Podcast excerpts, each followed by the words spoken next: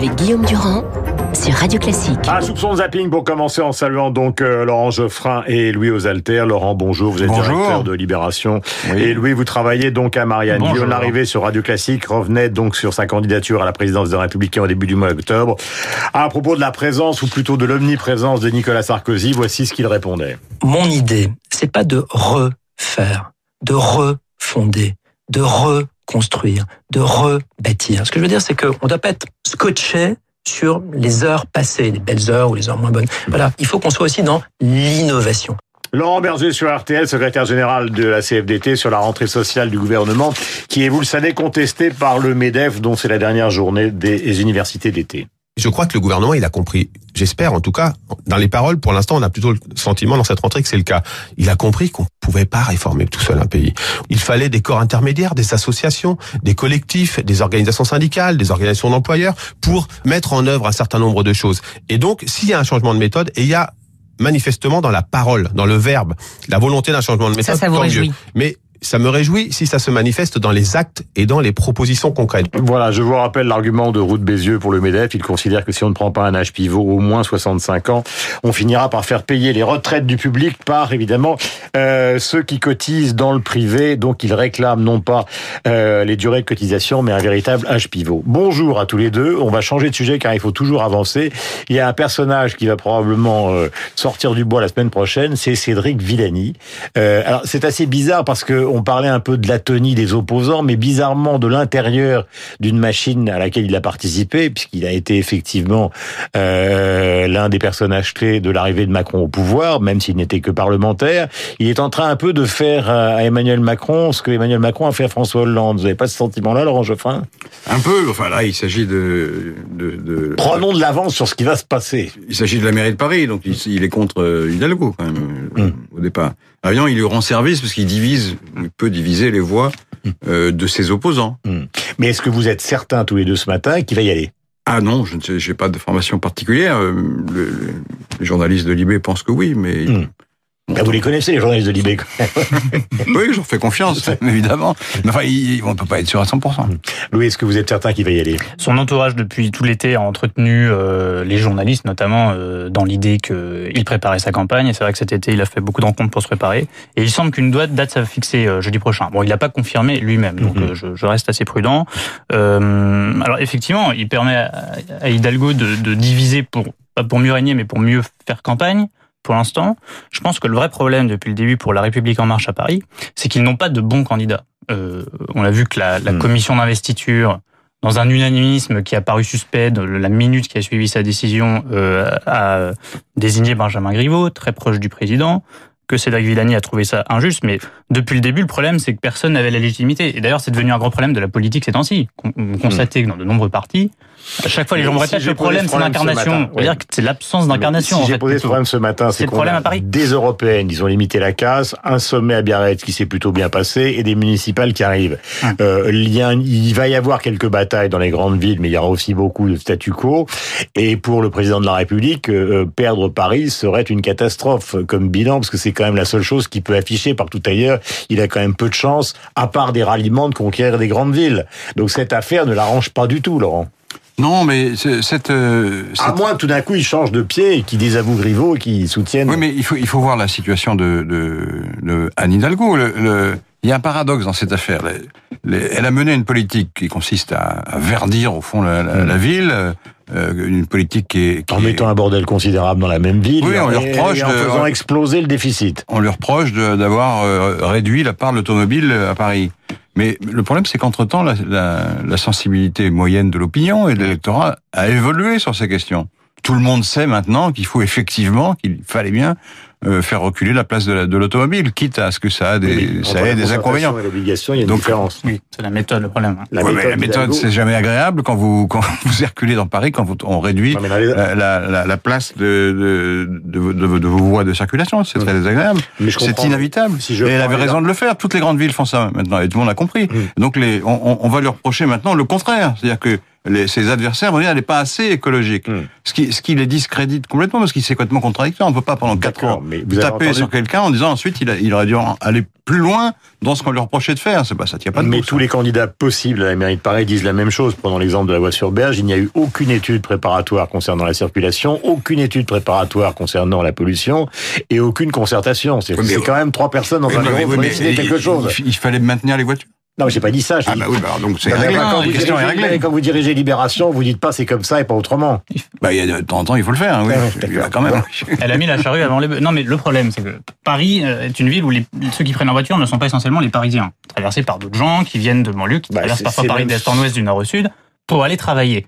Ce ne sont pas les électeurs d'Anne Hidalgo, donc politiquement, ce n'est pas vraiment son problème. Le grand problème dans la gestion à Paris aujourd'hui, c'est qu'il n'y a pas de concertation, il y a même souvent des guerres ouvertes entre les collectivités, entre la région Île-de-France, typiquement, qui est compétente en matière de transport, donc essentielle en matière d'écologie, et la mairie de Paris. Et c'est notamment un des propos de campagne de Cédric Villani qui dit « Moi, je pourrais faire entendre des gens qui aujourd'hui ne se parlent pas », et c'est pour ça que Valérie Pécresse, à la tête de la région Île-de-France, attaquait les arrêtés anti-circulation d'Hidalgo, que quand elle gagnait, ça créait des revirements de situation, que plus personne n'y comprend rien, et que tout le monde euh, est en colère. Donc l'absence de dialogue politique entre élus qui, sont pour- qui ont pourtant des compétences proches sur une aire géographique qui doit s'entendre entre elles, à savoir la région Île-de-France, c'est vraiment ce qui a manqué dans ce mandat. Pas le cap écologique, plutôt la concertation et la méthode. Nous sommes en direct euh, depuis Bruxelles avec Jean Quatremer. Jean, bonjour. Merci d'être avec nous ce matin. Grand spécialiste des questions européennes. Jean, est-ce que vous pouvez nous dire comment est perçue euh, la nomination de Madame Goulard, qui a été une ministre de la Défense euh, quelques jours, qui a toujours eu une affaire d'assistant parlementaire, mais qui se retrouve donc euh, à un poste qui est très important dans un endroit que vous aimez, qui est l'Europe? Euh, ben, c'est la surprise hein, qui règne ici, parce que euh, tout le monde euh, attendait euh, le nom du commissaire français, qui est arrivé extrêmement tardivement. Normalement, il aurait pu être dé- désigné depuis deux mois. Et j'avoue, que quand on entend Stéphane Séjourné qui dit c'est un choix, le choix de l'évidence, tout le monde est un peu tombé de sa chaise. Stéphane Séjourné, donc, qui est le, le député européen et qui dirige la délégation La République en Marche au Parlement européen, si c'était le choix de l'évidence, il fallait la désigner dès le mois de juillet, dès la nomination de la nouvelle présidente de la Commission européenne, l'allemande euh, Ursula von der Leyen. Euh, en l'occurrence, ça n'a pas été si évident. Il a même dû attendre, euh, dépasser la date limite de trois jours, et on a été les derniers avec les Italiens à désigner notre commissaire. Donc, ça prouve que Sylvie Goulard n'était pas si évidente que cela. Pourquoi c'est pas évident? Parce qu'effectivement, c'est une personnalité totalement incontestable sur le plan technique, quelqu'un qui connaît parfaitement les dossiers, quelqu'un qui est totalement engagé pour une Europe fédérale, quelqu'un qui est multilingue, elle parle parfaitement allemand, anglais euh, et italien, dire que personne ne peut l'attaquer sur ses compétences. Le problème, c'est qu'elle a une affaire, euh, qui est celle des assistants parlementaires du Modem, qui n'est toujours pas close, euh, qui a entraîné sa démission, et donc le sentiment ici, c'est incroyable, c'est-à-dire quelqu'un qui ne peut pas être ministre en France peut être commissaire à Bruxelles. Donc déjà, ça va poser un problème. Et deuxièmement, il y a une affaire dont on a peu parlé à l'époque et qui, est à mon avis bien plus grave que l'affaire des assistants parlementaires du Modem, parce que là, il ne s'agissait pas d'enrichissement personnel, mais celle de la fondation Bergrune. Euh, on s'est aperçu, elle l'avait pas caché, c'est vrai, c'est dans sa déclaration d'in- d'intérêt euh, déposée au Parlement européen, mais elle n'en s'est- ne s'était pas vantée non plus. Elle a été payée pendant trois ans 10 plus de 10 000 euros par mois euh, pour travailler pour une fondation américaine qui est alimentée par un homme d'affaires euh, qui est considéré comme un, un, un financier vautour par le magazine américain Forbes, qui est la fondation Bergrune. Et on se demande, mais qu'est-ce qu'elle a fait pour 10 000 euros par mois, alors que par ailleurs, elle avait, euh, brut, hein, alors que par ailleurs, elle avait son salaire de plus de 8 000 euros euh, par mois brut de député européen pour cette fondation. Alors on a été regardé sur le, le site euh, de la fondation, il semblerait qu'elle ait fait un rapport dont on ne trouve pas trace d'ailleurs sur le site, il a disparu, et qu'elle ait participé à deux, trois événements. Et on n'en sait pas plus. Donc c'est-à-dire qu'elle a touché 300 000 Jean, euros d'une fondation euh, financée par un, par un homme d'affaires américain. Et quand même, ça pose un vrai problème euh, de déontologie. Euh, la fondation Bergune, c'est celle qui serait donc qui serait la, la gestion de l'héritage du marchand de tableaux qui a joué un rôle notamment dans la carrière de Picasso à un moment. C'est ça euh, C'est le. Alors effectivement, c'est dirigé par le fils euh, de, de, de cet homme qui est qui est, qui est un euh, qui effectivement a rendu sa sa sa, sa collection euh, après 1945 à l'Allemagne, qui avait fui les nazis et qui est mort à Berlin d'ailleurs, qui a une fondation, un musée magnifique. Mais là, il s'agit de son fils Nicolas, qui lui est un financier international, qui dirige. Alors on dit un hedge fund. En fait, c'est un fonds de recouvrement américain, qui est quelqu'un d'assez, qui d'ailleurs qui dirige un groupe, celui qui a racheté le groupe qui a racheté le, le journal espagnol El País. Donc il est un personnage quand même, euh, c'est vrai, euh, alors il est pro-européen, tout ce que vous voulez, il a été élevé en France, il parle parfaitement français, euh, mais qui est un personnage douteux. Bref, on ne sait pas ce qu'elle a fait de cet argent, qu'est-ce qui vaut d'être payé 10 000 euros par mois, c'est alors qu'on est par ailleurs député européen, qu'on est alimenté en argent donc par un financier international. Moi, j'aurais aimé qu'elle s'explique. Elle a eu deux ans et demi pour s'expliquer. Elle n'a rien dit. Or, il faut savoir qu'elle doit être confirmée par le Parlement européen. Et le Parlement européen n'attend que ça, n'attendait que, que, que, que une erreur d'Emmanuel Macron, parce que le Parlement européen veut énormément au président euh, français d'avoir tué, vous savez, le fameux système des Spitzenkandidaten qui voulait que le candidat tête de la liste arrivé en tête aux élections européennes soit automatiquement euh, président de la Commission. Et là, ils vont se venger. Et euh, Emmanuel Macron prend un risque. Voilà, merci à Jean Quatremer. Donc, je sais qu'il va me remplacer à l'antenne de Radio Classique un jour. Ce sera Jean Quatremer qui va quitter Bruxelles. Il sait tout, mais absolument. Et surtout, c'est la passion qui le caractérise, euh, qui est importante. Tout à l'heure, nous recevions euh, Guillaume Larrivé qui se présente à la tête euh, des Républicains. Nicolas Sarkozy euh, va aujourd'hui à, à l'université d'été du Medef. Il y a ce texte de Marion Maréchal Le Pen. Est-ce que vous avez l'impression que cette, cette élection des Républicains, où il va y avoir Jacob, Larrivé et Julien Aubert, est une élection un peu pour, je dis pas pour rien, parce que ce serait évidemment méprisant, c'est pas le cas. Tout à l'heure, j'étais un peu agressif avec lui. Il l'a probablement un peu mal pris, mais on a l'impression qu'ils n'ont qu'il n'y a plus de substance. C'est pas qu'il n'y a pas de substance, c'est qu'on ne les entend plus. C'est pour ça qu'il a sorti cette proposition euh, funeste là de d'annulation. C'est lui, n'est-ce pas? Je me trompe euh, D'annulation du droit du sol, c'est ça ouais, ouais. Hein c'est un peu ridicule. Euh. Effectivement, il essaye de, de, de, de se singulariser puisque mm. il y a, une, il y a, il y a un, un, consensus à droite pour mettre Monsieur Jacob. Mm qui euh, qui ne fait nombre à personne. Donc c'est pour ça. Que... Oui, mais tout ça ne fait pas une candidature. Tout ça ne tout ça ne redonne pas. Ça, tout ça ne redonne pas aux républicains. Or, justement, des candidatures qui pourraient arriver de l'extérieur ou marginalement ou euh, à l'intérieur, mais ailleurs quand même, comme Valérie Pécresse. Euh... Non, parce qu'ils veulent pas de présidentiable. Ils veulent, ils veulent pas se déchirer. c'est pas dans la tradition des républicains. Les euh, républicains ont toujours eu un président présidentiable. Ils sont toujours déchirés, surtout. Non, mais en fait, c'est presque inquiétant le fait justement qu'il n'y ait pas une, pas une guerre entre ténors.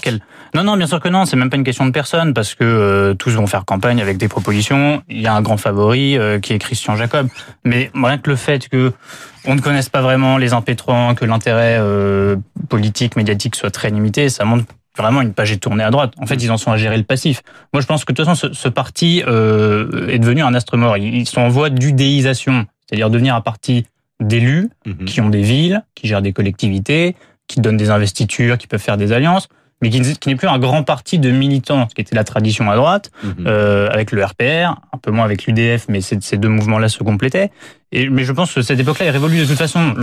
Il n'y a plus un parti, on n'est plus à l'époque des gaullistes contre les communistes où chacun a ses militants, sa structure, la société, ça devient un mouvement d'action politique, mais aussi d'action mhm. sociale. Cette époque-là est, est, est, morte parce que les gens s'engagent différemment. Ils s'engagent pour des codes, ils s'engagent pour des associations, ils s'engagent sur des supports très différents et ils n'attendent plus les consignes du parti. Et j'ai l'impression, à entendre les propos des candidats à l'élection euh, du président des Républicains, qu'ils vivent encore sur ce mythe-là. Ils vivent encore sur le mythe du grand parti qui, est un peu dans un point d'affaiblissement, mais qui devra redevenir un grand parti. Et je pense qu'ils vont à, devant de nouvelles désillusions parce que cette époque-là, tout simplement, est morte. C'est pas de leur, pas que de leur faute. Ce n'est pas propre à eux, mais euh, ça va leur arriver.